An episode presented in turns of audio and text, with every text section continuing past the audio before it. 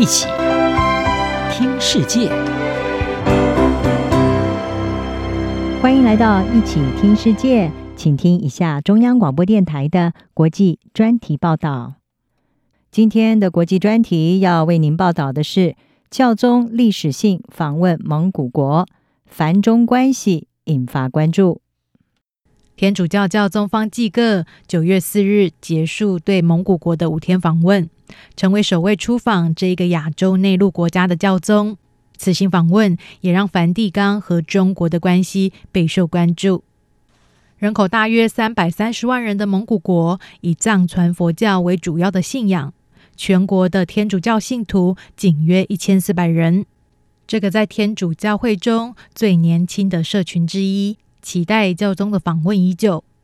教宗方济各这一次的访问，对蒙古当地的天主教徒来说意义重大。在蒙古首都乌兰巴托，教宗赞扬该国长期以来的宗教信仰自由，并且在一场跨宗教的活动中和藏传佛教社群交流，凸显蒙古多元的文化和信仰。教宗这一次访问也吸引亚洲各国的天主教徒涌入蒙古。其中尤其备受瞩目的是，教宗此行的所到之处，可以看到许多来自中国的天主教徒的身影。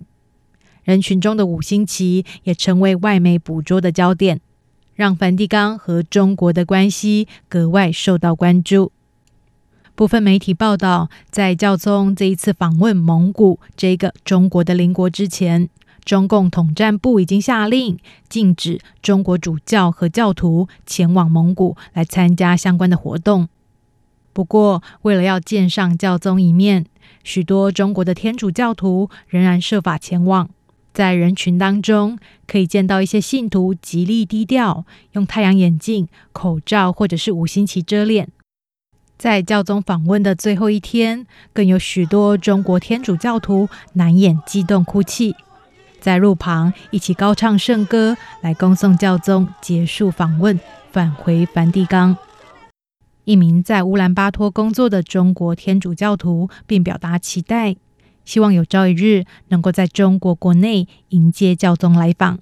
肯定，我也希望破过去我们中国，然后多做一些访问，让更多的人去熟悉基督教文化，然后促进两国的交流。呃，就是促进中国的。对呀、啊，促进中国梵蒂冈。所有的天主教会国家，然后让更多的人去认识天主教会。事实上，教宗这一次访问蒙古，也被视作是教廷和中国的桥梁之旅。教宗在一项讲话中特别强调，天主教会没有政治目的，因此各国政府没有必要担心天主教会。这被认为是在对蒙古的邻国中国发出讯息。政府和世俗机构无需担心教会的复传工作，因为教会没有政治议程要推动，而是依靠上帝恩典的宁静力量，以及怜悯和真理的讯息来维持，目的是促进全人类的福祉。在中国，北京一直奉行宗教中国化的政策。试图根除外国影响，并且强制人们服从中共，这使得中国境内的天主教徒常年来参与的是以教宗为首的地下教会。梵中关系近年来更屡现紧张，因为尽管教廷和北京在二零一八年达成了一项协议，同意在任命中国主教方面，双方需先进行协商。